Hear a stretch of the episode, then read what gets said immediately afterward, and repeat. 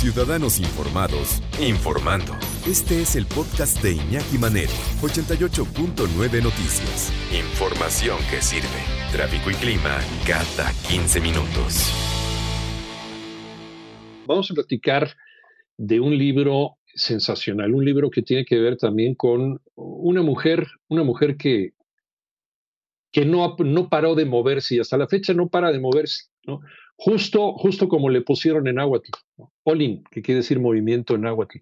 Así le puso uno de sus grandes enamorados, una mujer muy controvertida, sobre todo para la época en que le tocó vivir. Y yo creo que hoy por hoy también sería controvertidísima, ¿no?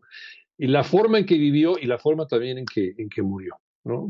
Yo no entiendo cómo no han hecho también una película o varias películas sobre la vida de esta mujer, Carmen Mondragón Lanawi, Olin, la mujer que nació tres veces. Doctora Tamara Trotner, nuestra Witchy Woman, ¿cómo estás? Buenas tardes. Iñaki, encantada aquí de hablar. No sabes cómo me gusta hablar de grandes novelas escritas por grandes escritoras acerca de grandes personajes. Realmente aquí se conjunta todo, Iñaki. Como bien dices, esta mujer, eh, es un personaje ficticio, ¿eh? Ajá. Eh, eh, bueno, es, es, un, es, es, una vida impresionante, ¿no? Es, sí.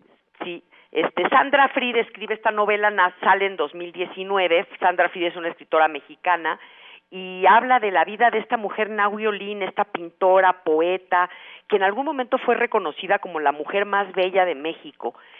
Y, sin embargo, lo más importante de ella no es su belleza, sino su arte, su inteligencia. Lo que decía Iñaki, esta libertad sexual, era una mujer irreverente, rebelde, eh, con unas ansias de comerse al mundo que, que la hicieron, bueno, moverse, como dices, por todos lados, como este, como bien dice su nombre, ¿no? Movimiento, terremoto, este temblor. Este, y se ve que, que Sandra Fried investigó muchísimo para escribir la novela, porque de verdad nos presenta a Naui Olin, que a mí me sorprende porque yo a Naui la conozco pues siempre, como que ha sido una mujer que he admirado siempre. Los cuadros que hizo de ella, Doctor Atle, eh, sus autorretratos, e, es, es una mujer cautivadora y sin embargo muy poca gente la conoce. Entonces, pues yo le agradezco muchísimo a, a, Sandra Fried que haya escrito, que se haya metido a investigar y nos lleva como si ella estuviera sentada en un café platicando con, con la artista y así nos hace sentir, acabamos el libro sintiendo que ya somos parte de la vida de esta mujer. no, no se te hace, Tamara, que en estos eh, tiempos que estamos viviendo ha habido un rescate literario de las grandes mujeres de México, no de las mujeres que nos enseñaron en la primaria, sino de otras que no aparecen y que fueron cepilladas de los libros de historia. Eh, me refiero a, a una Güera Rodríguez, a una Leona Vicario y ahora a una Carmen Mondragón, ¿no? Se le está dando esa relevancia y ese peso que ha tenido en la transformación histórica y cultural de México, como el caso de, de Nahui. Claro, porque además estas mujeres quizá no eh, eh, en, en, el foco del escenario eh, más vistas, pero atrás de bambalinas, eh, eh, esta mujer, Nahui Olin, eh, hizo cambios importantísimos por el feminismo en México, luchó pues por la educación de la mujer, por integrarla, por el voto femenino, o sea, eh, fue una luchadora en todos los campos, pero además en su propia vida, ¿no? Porque ella nace en una familia muy acaudalada del porfiriato, es hija de este militar Manuel Mondragón, que es un hombre bastante digamos, con sus asegúnes, digamos, por no decir nada, y este, y ella como que al principio quiere ser parte de esta sociedad en la que nació, a los 19 años se casa con Manuel Rodríguez Lozano, eh, que era un hombre muy guapo, un cadete, y, y, y está, ella empieza a pintar porque él es pintor y, ella hasta lo hace con, con, un poquito de vergüenza, como de repente nos sucede a las mujeres, ¿no? Eh, que de, de, repente estás como en la sombra del hombre y dices, no, no, yo aquí nada más estoy haciendo dibujitos. Y bueno, por supuesto que ella era cien veces mejor que él, ¿no?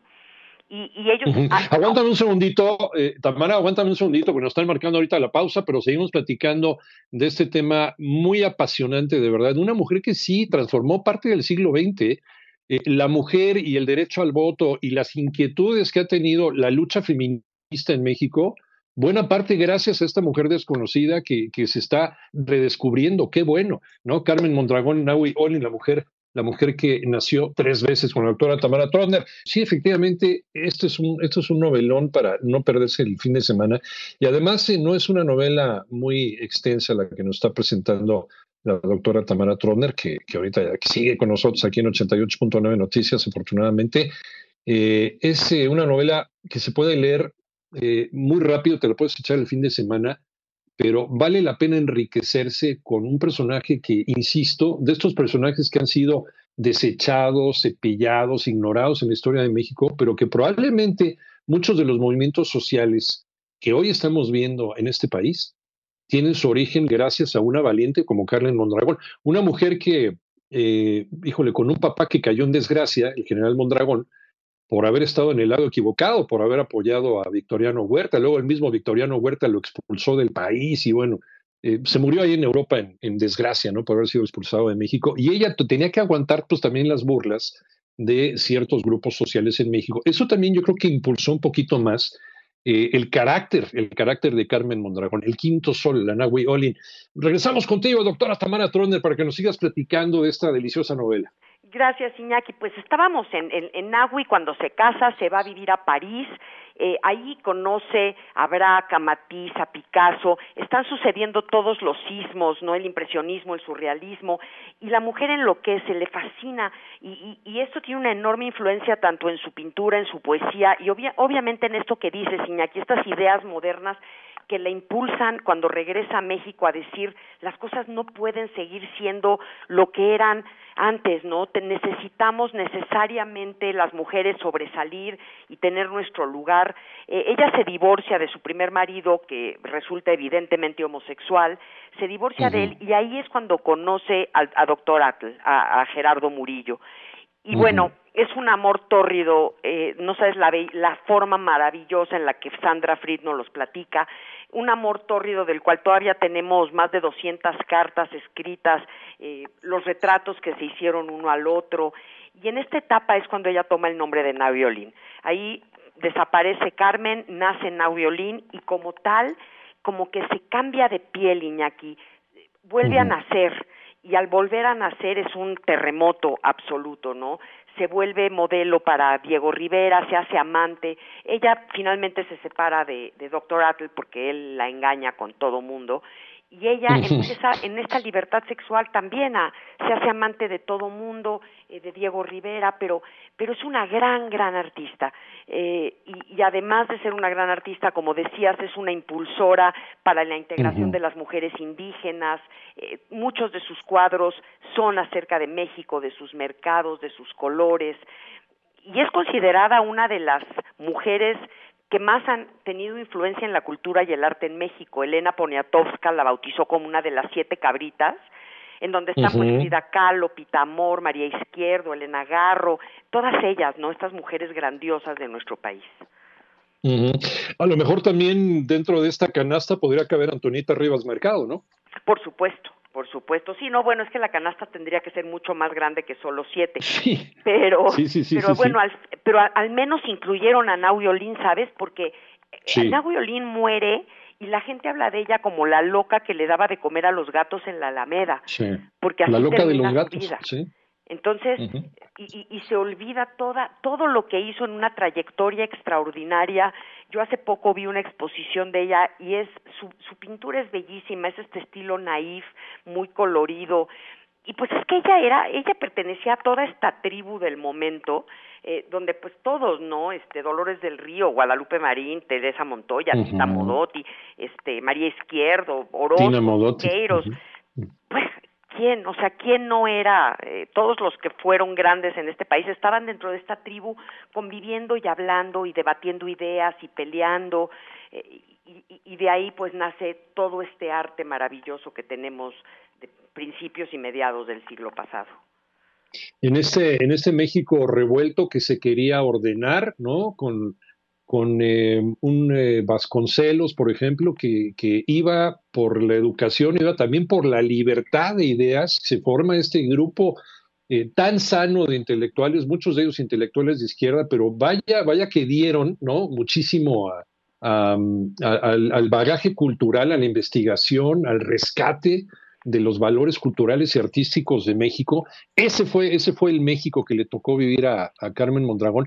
Un México hasta ahorita irrepetible, este, Tamara, ¿no estés de acuerdo conmigo? Estoy totalmente de acuerdo contigo porque además fueron personas que se atrevieron, Iñaki. Y a mí lo que me está dando un poco de tristeza en este momento que estamos intelectual viviendo eh, siento que la gente no se está atreviendo, ¿sabes? Los artistas, los que de veras deben de salir y decir hasta acá, ni una más, ya no. Eh, quizá hay de repente unas marchas, la marcha de las mujeres, que creo que fue muy importante, pero sí hace falta este valor, esta libertad, porque la libertad de Nahui, que muchas veces se la criticaron como libertinaje, porque si era una mujer que podía salir medio desnuda y llegar sin camisa a, una fiesta y, besarse con uno y con otro. Era una mujer muy libre. Y con otra. Con otra, con otro, con lo que sí, exactamente. hombre, mujer o bestia, lo que se presentara. Pero esta libertad se reflejó no nada más en un libert, o sea, no era un libertinaje, era realmente una expresión de decir ya no vamos a seguir aceptando lo que nos está imponiendo la sociedad como la el único camino. Así es, así es. Doctora Tamara Trotner, ¿dónde te encontramos? Me encuentran en redes como Tamara Trotner en todas, Iñaki, Twitter, Instagram, Facebook. Me va a encantar que me platiquen si ya leyeron la novela y de veras no se la pierdan. Si se la echan en un fin de semana. Sandra Fried hizo un gran trabajo y estoy segura que la van a disfrutar. Extraordinaria novela, de verdad, para leer sin falta La mujer que nació tres veces, Sandra Fried con la doctora Tamara Torner explicándolo y, dándonos ese placer de cada 15 días de enamorarnos de una buena lectura. Muchas gracias, como siempre, Tamara. Un, abrazo, un beso muy fuerte. Abrazo enorme, Ñaki. Gracias. Gracias a ti. Mientras tú escuchas este podcast, le está ayudando a miles de niños con el programa Contigo creado para ayudar a prevenir enfermedades respiratorias y romper la cadena de infección con buenos hábitos de higiene y desinfección. Conoce más en lysol.com.mx. Cuida el agua.